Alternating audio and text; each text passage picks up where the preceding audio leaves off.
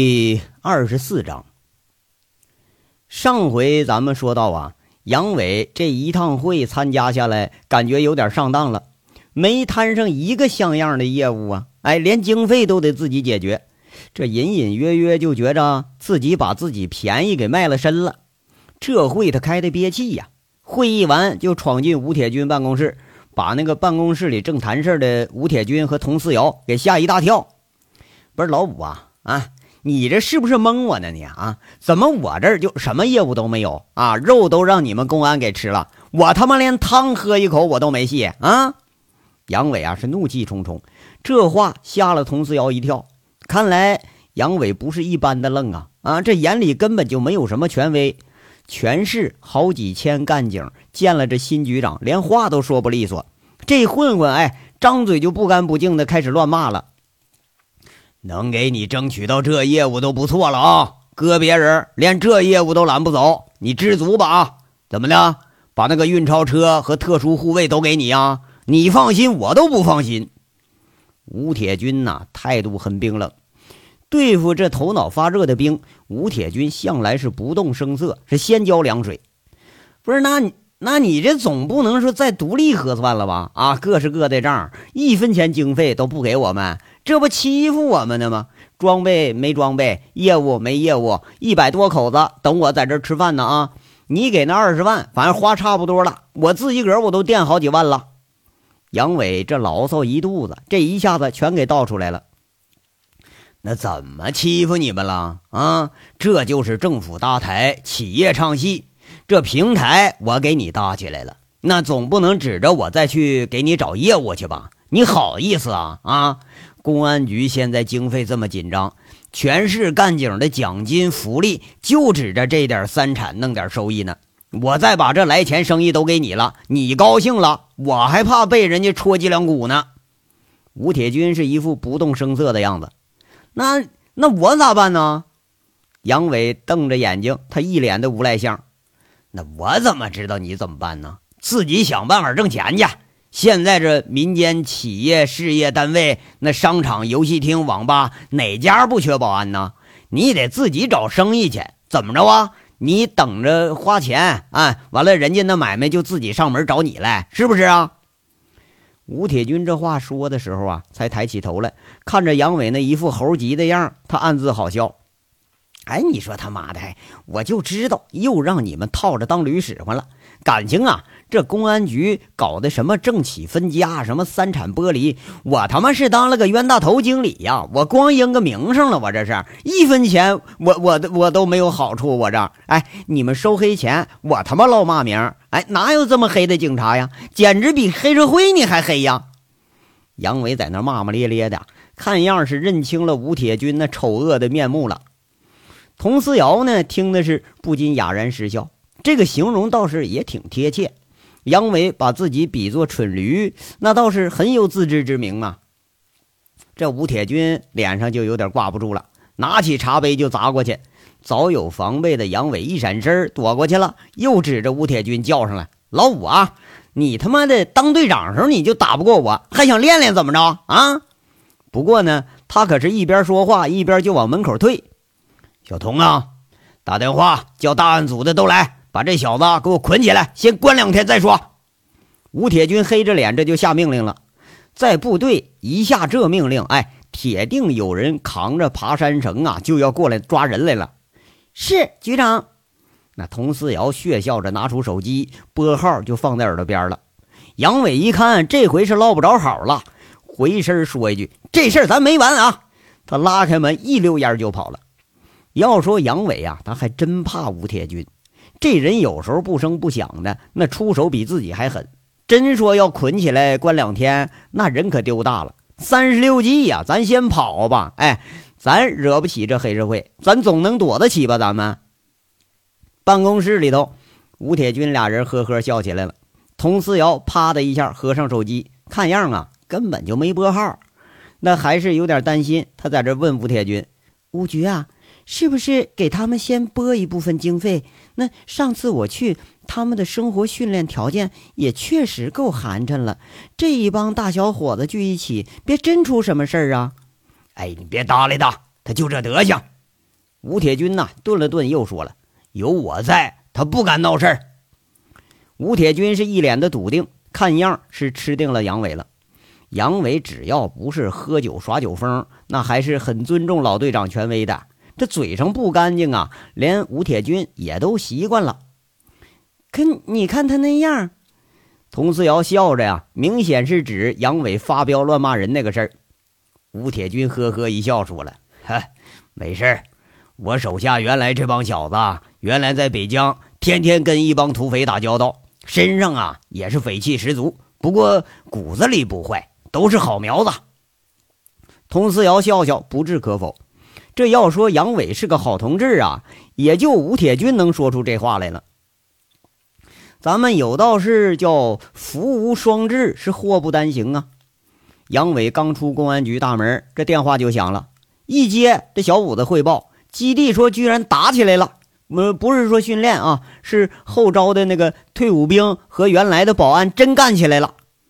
杨伟这心里头又是咚咚直跳啊啊！打个的，一溜烟就往老窝里头赶。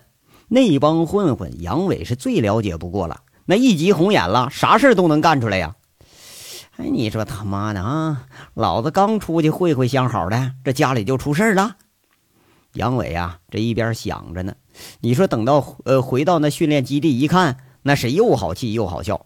这场上呢，人分成了三波，哎，十几个后招的退伍兵被团团围在了中间，手里拿着甩棍，三三两两的成了品字形，和杨伟这帮老兄弟就在那对峙呢。有六十多个混混拿着棍子围了三层啊，还有的拿着那个盾牌给围了一圈那抽冷了就敲一棍子呀。这正是杨伟教的阵法，起了个名叫“关门打狗”。哎，剩下的呢，还有一帮混混是在那远远的看笑话，只有小五子兄弟俩火急火燎的在门口等杨伟回来呢。杨伟一看这个群架呀，他好像是根本都没放在眼里头。自顾自站到操场的中间，一嗓子中气十足喊了一声：“全体都有，紧急集合！”这一干正打得热火朝天的混混们一听这话，再一看人，噼里啪啦扔了手里东西就往这边跑。看样啊，是被训练给训的已经条件反射了。那十几个老兵呢，跟着前来集合。这一看这阵势，对杨伟又是敬重多了几分。这帮流氓混混是天不怕地不怕，脑门子上顶枪他都敢说大话。哎，居然就这么听杨伟的话，那是这倒是个怪事了啊！杨伟看着一个一个的神情彪悍的老兵和一脸不服气的混混，就有点好笑了。看样啊，是针尖对麦芒了，谁也没讨着便宜。杨混天出列！杨伟喊了一嗓子，一脸呐年纪不小的这个老兵，哎就。出列了，这人呢，杨伟是最喜欢。不但和自己是同姓同宗啊，而且曾经是警卫连出身，手底下有几下子。在这钢厂倒闭之前，是个炉钳工，两膀子得有个几百斤的力气。不过呢，关键是作风很沉稳。杨伟打量他一遍，问他说说吧，怎么回事？报告队长。那杨混天，呃，很直爽，非常简洁，几句话就说明了缘由。原来呀，这六个小队长他负责日常训练呢。昨晚上有几个混混一看杨伟没在，哎，这就溜了。一大早这才回来。小队长啊，刚训他们几句，那几个混混不乐意了，哎，争执着争执着，这就红脸了，哎，骂了几句，妈了个逼的啊！几个臭当兵能管着老子了？就这话，哎，就跟导火索似的，一下子就点起火了。那杨混天顺手就给了混混一大嘴巴子。你说得？这里头那哪有吃素的呀？几个一起回来的混混噼里啪啦这就干上了。哎，这时候啊，那就有人唯恐天下不乱呢，就喊了：“嗨，当兵的欺负咱们了，兄弟们快来呀！”紧接着这就是一个字儿啊，乱呐！啊，该动手的不该动手的，操着家伙全上了。不过呢，这个后进的一群老兵，这行事作风和混混们根本都不是一路啊。这矛头自然就指向他们，那都是稀里糊涂就开打。这杨伟手下的混混那也是久经沙场啊，十几个老兵战斗力虽然那是不弱，但跟着训练有素的流氓一比，那还是吃亏在人少了。半点都没讨得着便宜。杨伟看着这几个人，那脸上都青肿了。卜离、尤关伟、秦三河出列！杨伟又喊一声，仨人应声出列了。一个呢留着个光头，哎，一个小胡子，还有一个长了个大傻个啊。这几个小子杨伟很熟悉，跟王虎的关系都不赖。一说这事儿啊，那杨伟八成就猜着了。这个呃，那个叫尤关伟的，他非常好斗；秦三河呢比较愣。这个卜离他最坏，那煽风点火的本事都不比自己差。上次在省城要债，那就是卜离带头在那散布谣言啊。保安们这个夙夜不归啊，然后你还和这个老兵打架，那铁定是这仨人带的头啊。说说吧，你们干什么去了？秦三河，你先说。这杨伟背着手，一副老大的做派。呃，队队队长，我看我叔去了，啊，还顺带着喝了两口，是不是啊？呃，在虎子家拉面馆，是不是啊？杨伟血笑着在这问他。那秦三河这人啊，他挺老实。那见小吃胡同的时候，这人那比给自己家干活还卖力呢。秦三河老老实实说了：“啊，我就就就喝了一点儿。”三河呀，那虎子什么时候成你叔了？杨伟一转话题问了问。哎，这人群又是哄笑起来。秦三河这才明白啊，让人给引沟里了。他摸着后脑勺，不好意思再解释下去了。那个你呢？杨伟示意这尤关伟说话，尤关伟啊，却是叨叨咕咕半天，他也说不成一句。杨伟都懒得跟他计较，哎，回头就又问秦三河：“三河呀，他们俩干什么去了？”啊，他他他就会会会相好的去了。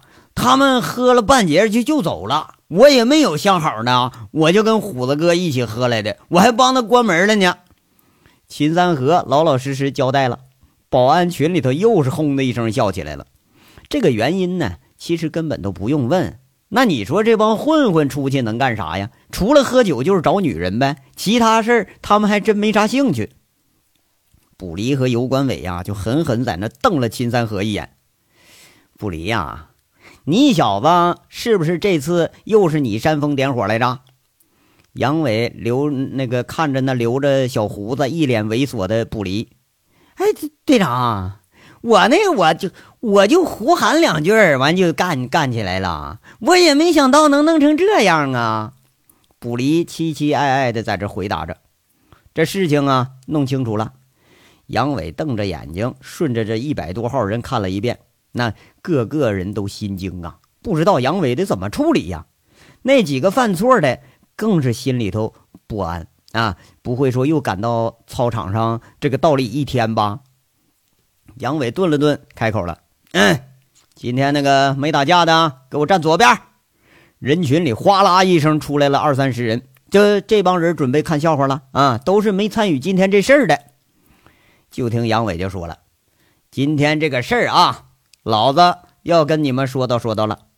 这几个老兵啊，好样的！杨混天，好样的！”啊，十几个人对付六十多个，一点没有惧色，敢打敢拼，有血性，有骨气。他妈的，我喜欢！杨伟说着，拍了拍杨混天的肩膀，以示鼓励。哎，这不伦不类的举动，反而让杨混天莫名的一阵感动啊。那你们呢？杨伟指指参与今天打架的混混们，看样啊，有几个人脑袋上还挨家伙了，一个个垂头丧气的。不过一听杨伟这话，那脸就变了。只听杨伟说了：“你们也不错啊，有胆色，敢围攻教官，还他妈用我教的这个关门打狗的阵法，不错，我喜欢啊！都他妈是有胆有识的老爷们儿，值得表扬。”这一群混混一听，那有的就乐呵了啊，看样这是嗯没啥错误，没啥罪罪过啊，有功好像是。不过呢。杨伟这话锋一转，又来了个奇峰突起，在这说了：“有好处啊，得表扬啊！办了错事咱就得罚了。第一呢，杨混天，你作为教官，为什么兄弟不服你？为什么有兄弟敢跟你动手？是因为你作风还不够硬朗。嗯，你的做人做事还没有让兄弟们心服口服，这一点你要检讨。在杨伟征询的目光下，杨混天啪的一合脚，敬了个礼，心悦诚服的说了句：“是队长，我检讨。”回头啊，再说说你们这帮混球啊！杨伟看着这一帮打架的混混，多数是和自己呀一块从锦绣、从那机电公司出来的人，就听他说了，打架呢，呃，是好样的啊！这个带头的都他妈不是什么好东西，这里头啊，数他妈卜离最坏，那个馊主意都是搁这儿来的，是不是？保安群里又是一阵哄笑，卜离呢，那脸上红一阵是白一阵杨伟接着说了。你们三个啊，擅自离队，不请假，不遵守纪律，挑衅教官的权威，每样错都够揍你一顿的了。你们说那个认不认罚？杨伟说这话的时候啊，心里就想啊，莫不是他妈我也得该罚吧？我前脚去出轨去了，后脚就有兄弟们找妞去了，这跟他妈的好像有心有灵犀似的呀。仨人呢是刚高兴一会儿，这脸又拉下来了。看杨伟一脸不善呐，就怕那大脚丫子又踹上来，都点点头啊，认罚认罚，啊，认罚就好啊。今天兄弟们都帮你打架了，你总得表示表示，是不是啊？你们仨啊，给兄弟们洗臭袜子，一人一周，三个人洗三周。兄弟们啊，你们听见没有？有臭袜子的都给他们仨，谁不洗，给我摁住揍！我说的啊。杨伟是话音一落。这保安队里哈哈哈就笑成一团了，尤关伟、卜离他们这仨人倒没想到是这么个结果，那脸上是红一阵白一阵啊，这比让倒立半天那还丢人呢。杨混天到，那个检讨你也不用做了啊，给兄弟们来点实际的，你们几个老兵帮着今天打架的兄弟们洗袜子啊，和卜离他们处罚是一样，你们既然教育不了他们。那你们自己去感化他们去吧，他们洗多长时间，你也洗多长时间，听着了吗？杨伟在那虎着脸跟他说着：“是，保证完成任务。”杨混天一脸正色的回答，这引得保安们呢又是一阵好笑。不过细一想呢，其实这教官人也不错。嗯，好了，你们解散。杨伟一挥手，这打架的和被打的都散了，哎，有点皆大欢喜的意思。回头一看，哎，看热闹的那帮还在那站着呢。看样今天最倒霉的就是他们了。要说是果不其然呐，杨混天远远的还听着杨伟骂人呢。妈了个逼的，兄弟们打架你们看热闹，要是你们被人打，我看热闹，你们高兴不？啊，训练了这么长时间，就是让你们有事时候能抱个团儿啊。这人心都不齐，还他妈当什么保安呢？啊！下次再有这样事儿啊，都他妈给我卷铺盖卷，给我滚犊子！这事儿啊，就这样是无声无息的过去了。这个特殊的惩罚方式，呃，可是有点说道啊。每天干体力活，或者说像这样训练呢，身上最臭的地方就是脚，那最臭的就是袜子。特别这是一群大老爷们儿啊，这脚出汗就更厉害了。杨伟在部队时候被吴铁军经常罚着给人洗袜子。这一群大头兵恶作剧似的啊！那一到晚上就把袜子扔到杨伟铺上，哎，给他堆堆上一堆儿，哎，那臭的杨伟啊，就觉得这家伙比蹲禁闭还难受呢。这次他随口就给说出来了。不过呀，看样效果不错。这几个老兵和混混们简直是不打不成交啊，关系融合的不错啊。眼看着那杨混天身上就多了点脾气，开始训练时候啊，真有点放不开。这下好了啊！一句话不对，吹胡子瞪眼睛，动不动还他妈扇大耳光。闲下来呢，就跟混混一块儿啊，吹吹牛，打打屁。哎，这一架打的倒是关系反而更融洽了。至于说袜子洗了多长时间吧，那倒是不知道。杨混天倒是得了个杨哥的称呼。这杨伟呢，大家现在已经统一称呼了，都叫大队长。哎，这男人之间的关系啊，非常微妙。有时候俩人互相尊敬，反而是各有戒心；有时候俩人是打打闹闹，反而这关系却是越见其铁。一群毫无心机的混混们和老兵这一场架干下来，打的反倒成了哥们了。这关系啊，倒是越处越好了。可杨伟是越来越犯愁，哎，有时候愁的呀，这一夜不是失眠呢，就是前半夜失眠，完了后半夜接着失。你说这好几天了，他就没觉着安生过。要说杨伟他愁什么呢？咱们且听下回分解。